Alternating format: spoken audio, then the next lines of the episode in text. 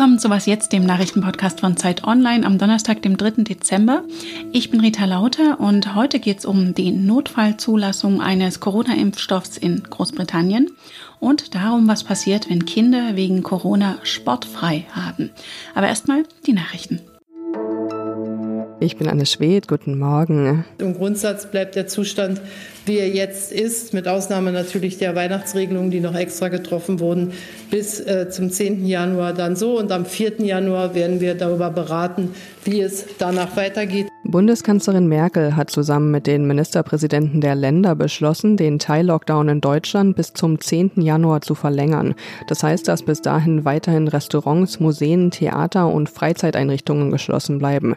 Begründet wurde das damit, dass die Infektions- und Todeszahlen weiter sehr hoch sind und dass Deutschland noch weit von Zielwerten entfernt sei.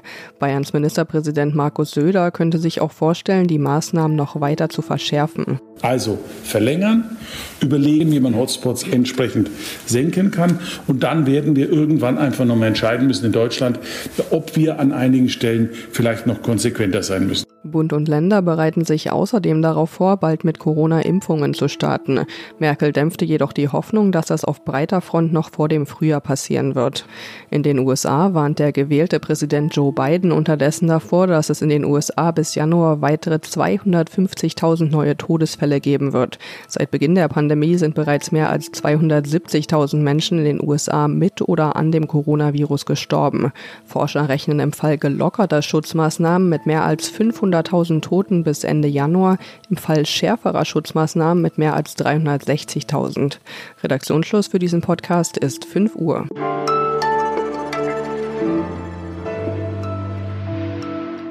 Der Lockdown zieht sich gefühlt ewig hin, aber bei der Impfstoffentwicklung geht es plötzlich im Rekordtempo. Als erstes Land weltweit hat Großbritannien eine Notfallzulassung für den Corona-Impfstoff des Mainzer Unternehmens BioNTech und seines US-Partners Pfizer erteilt. Schon in den nächsten Tagen sollen die ersten Dosen zur Verfügung stehen. Das wirft natürlich Fragen auf, die ich direkt an unseren Wissenschaftsredakteur Dr. Med Florian Schumann weitergeben möchte. Grüß dich. Hallo Rita. Florian, die Europäische Zulassungsbehörde EMA hat am Dienstag angekündigt, bis Ende Dezember über die Zulassung zu entscheiden. Bei den Briten ging das ja jetzt deutlich schneller. Wie das? Ja, die Briten haben sich entschieden, nicht auf den Prozess der EU und der EMA, also der Europäischen äh, Zulassungsbehörde, zu warten, sondern sind jetzt quasi vorgeprescht und haben selber diese Notfallzulassung ausgesprochen. Im Prinzip haben dieses Recht ja alle aber nur Großbritannien hat jetzt davon Gebrauch gemacht. Und da kam jetzt auch schon die erste Kritik an diesem Vorgehen von einigen EU-Parlamentariern, wie etwa Peter Liese. Der befürchtet zum Beispiel, dass Großbritannien den Impfstoff nun vielleicht doch zu voreilig zugelassen hat, und zwar eben ohne diese entsprechende eingehende Prüfung, die die EMA jetzt vornehmen will. Großbritannien behauptet jedoch genau das, also die ausreichend genaue Prüfung gemacht zu haben. Das heißt, die Britinnen und Briten können jetzt direkt mit der Impfung loslegen und sich dann wieder ganz wie früher, wenn man sich daran noch erinnert, unbesorgt unter Menschen begeben? Ja, also ganz so schnell geht es nicht, denke ich. Die Unternehmen haben zumindest mitgeteilt, also BioNTech und Pfizer, dass jetzt sofort begonnen wird, die Impfstoffe auszuliefern nach Großbritannien. Produziert haben sie sie ja schon auf Halde. Und nächste Woche soll es mit den Impfungen auch schon losgehen. 800.000 Impfstoffdosen sollen da zur Verfügung stehen. Losgehen wird es wohl mit Bewohnerinnen und Bewohnern von Pflegeheimen und deren betreuendem Personal. Dann sollen über 80-Jährige an die Reihe kommen und auch Gesundheitspersonal allgemein. Und der britische Gesundheitsminister, der hofft, dass im Frühjahr schon relativ viele geimpft sein können und dass man Ostern bereits langsam zu einer gewissen Normalität zurückkehren kann. Ob diese Einschätzung jetzt zutrifft, wird man sehen müssen. Wie lang wird es in Deutschland denn dauern, bis der Impfstoff verfügbar ist? Die EMA, ähm, die Behörde, hat angekündigt, spätestens Ende des Monats Dezember zu entscheiden, ob sie das positiv bewertet, den Zulassungsantrag oder nicht. Endgültig entscheiden muss dann die EU-Kommission, spätestens Anfang nächsten Jahres. Auch hier sind die Impfstoffdosen bereit, sagen die Unternehmen. Das könnte dann ausgeliefert werden. Die EU hat sich mit BioNTech und Pfizer auf 300 Millionen Dosen geeinigt und 90 bis 100 Millionen sollen wohl an Deutschland gehen. Und es könnte dann, insofern die Impfzentren bis dahin bereit sind, auch hier Ende des Monats, Anfang nächsten Monats losgehen, auch wenn natürlich noch Fragen zu klären sind, wie zum Beispiel, wie genau die Terminvergabe in den Impfzentren dann stattfinden soll und ähnliches. Und was ist denn eigentlich der Unterschied zwischen so einer Notfallzulassung und einer regulären Zulassung? Also bei der EMA heißt es konkret bedingte Marktzulassung, rein formal. Und das heißt, dass ein Wirkstoff auf einer geringeren Datenbasis zugelassen wird, als normal für so eine Zulassung nötig wären. Es muss aber aus den Daten, die schon vorliegen, hervorgehen, dass der Nutzen deutlich größer ist als das Risiko. Und genau das prüft die EMA nun.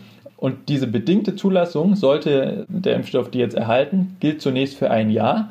In der Zeit müssen dann die Unternehmen weitere Daten liefern und beweisen, dass der Nutzen eben größer ist als das Risiko. Wenn das gelingt, kann die bedingte dann in eine reguläre Zulassung umgewandelt werden und die gilt dann für fünf Jahre erstmal und kann dann aber auch entfristet werden.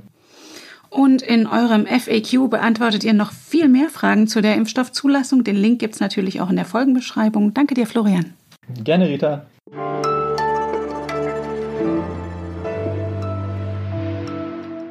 Und sonst so? Dass das, was wir im wachen Zustand erleben, uns bis in die Träume verfolgt, das kennen Sie sicher. Doch haben Sie inzwischen auch schon mal vom Händewaschen und Abstand halten geträumt? Dass dies nun wohl häufiger vorkommt, zeigt eine Studie eines Forschungsteams aus Brasilien. Sie hatten mehr als 200 Traumberichte von knapp 70 Menschen von vor und nach dem Lockdown verglichen und festgestellt, Begriffe, die mit Wut und Trauer in Verbindung stehen, aber auch welche, die Ansteckung oder Sauberkeit nahelegen, stiegen in den Traumschilderungen signifikant an. Auch seien die Träume deutlich lebhafter als vorher gewesen. Wenn Corona Sie also das nächste Mal im Schlaf verfolgt, wissen Sie, dass Sie damit nicht alleine sind. Und wenn Sie mögen, können Sie Ihre Träume auch mit uns teilen in einer Umfrage unseres Wissensressorts, die Sie in den Shownotes finden.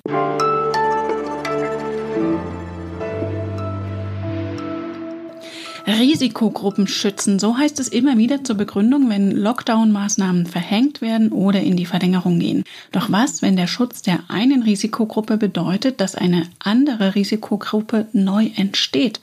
Was ist mit Kindern, insbesondere aus schwierigen finanziellen oder familiären Verhältnissen? Für viele von ihnen fällt jetzt wieder das gemeinsame Fußballtraining oder ein anderer Sport im Verein aus. Und was das für Folgen hat, hat sich mein Podcast und Sportkollege Fabian Scheler angesehen. Grüß dich. Hallo Rita. Fabi, vier von fünf Jungen zwischen sieben und 14 Jahren sind Mitglied eines Sportvereins und du hast mit mehreren Trainern, Expertinnen und Streetworkern gesprochen. Was bedeutet das denn für die Kinder, wenn die nicht mehr gemeinsam trainieren können? Also es fehlen natürlich erstmal soziale Kontakte. Kinder haben einen Bewegungsdrang, der muss irgendwie ausgelebt werden. Das ist weggefallen. Zumindest der organisierte Bewegungsdrang. Also die beiden Projekte, mit denen ich gesprochen habe, der ISC Al-Hilal Bonn und äh, Bund Kickgut, ein Projekt aus München, die meinten eigentlich beide zu mir, dass bei komplizierten Familienverhältnissen, ja sogenannten Brennpunktvierteln, für die Kinder es auch einfach Ablenkung ist, wenn sie zum Sport gehen. Das ist weggefallen. Und als die Kinder dann wiederkamen, da haben die Trainer und Trainerinnen bemerkt, die Kinder sind viel aggressiver als vorher. Also es gab viel mehr Streit und ein großer Punkt war auch Übergewicht. Also bis zu 50 Prozent der Kinder haben an Gewicht zugenommen, teilweise 10 Kilo und mehr. Und das ist ein großes Problem gewesen.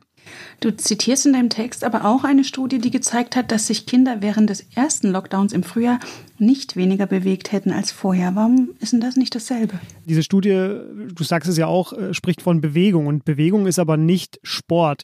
Also sowas wie Rollerfahren, Radfahren oder Rumtoben, das hat diese Studie erfasst und da ist eben rausgekommen, das ist auf einem ähnlichen Niveau, aber das ist eben kein Sport, wie man ihn bräuchte, nämlich unter Anleitung mit jemandem, ja, der so Soft Skills den Kindern beibringt, also den Umgang mit Niederlagen zum Beispiel einordnen kann, der auch den motivierenden Part übernimmt. Also das macht aus einer Bewegung erst Sport. Ja, und die soziale Frage, die war auch entscheidend, denn nicht jeder Haushalt, äh, der hatte einen Garten oder hat auch Fahrräder.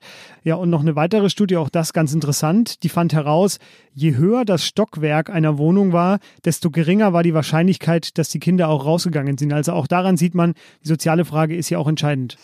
Ja, und zu Hause bleiben, das bedeutet ja für viele auch dann stattdessen am Computer sitzen, Fortnite statt Fußball. Also eine ganze Generation, die es verlernt, sich zu bewegen. Was hätte das für Folgen? Ja, also wir sehen auf jeden Fall jetzt schon sehr deutlich so die ersten Folgen dieses Lockdowns auf gerade Kinder und Jugendliche. Alle haben, mit denen ich gesprochen habe, haben erzählt, dass Zocken war halt eben die Alternative. Manche haben mir erzählt, dass die Kinder selber gesagt haben, bis zu zwölf Stunden am Tag saßen sie am Handy oder am Computer und haben gezockt. Und daran sieht man schon die Gefahr, die du ja auch ansprichst. Es könnten Langzeitfolgen sein. Das ist alles noch nicht sicher. Die Forschung stürzt sich jetzt natürlich auch gerade erst da drauf und wir werden das erst in ein paar Jahren sehen.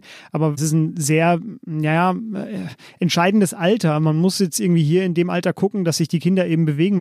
Und ob da sich eine ganze Generation sich jetzt insgesamt weniger bewegt, das werden wir erst noch sehen. Jedenfalls, diese fehlende Sportangebote, das konnte nicht ersetzt werden. Das sagt die Forschung. Also egal, ob es digitale Angebote waren oder eben Zocken. Es gibt noch eine gute Nachricht. Es kamen beim Restart, als es wieder losging, bei allen eigentlich mehr Kinder als vorher. Und ja, darauf muss man eben aufbauen und hoffen, dass die Delle vielleicht wirklich nur eine Delle war und eben kein Einschnitt über Jahre. Und deinen Text mit optimistischem Ausgang, dazu verlinke ich in den Show Notes. Danke dir, Fabi. Sehr gerne. Das war's für heute. Morgen mit Was Jetzt. Heute Nachmittag gibt's wieder das Update. Wir freuen uns über Ihre Post an wasjetzt.zeit.de. Vor Mikrofon verabschiedet sich Rita Lauter. Danke fürs Zuhören und wenn Sie mögen, bis morgen.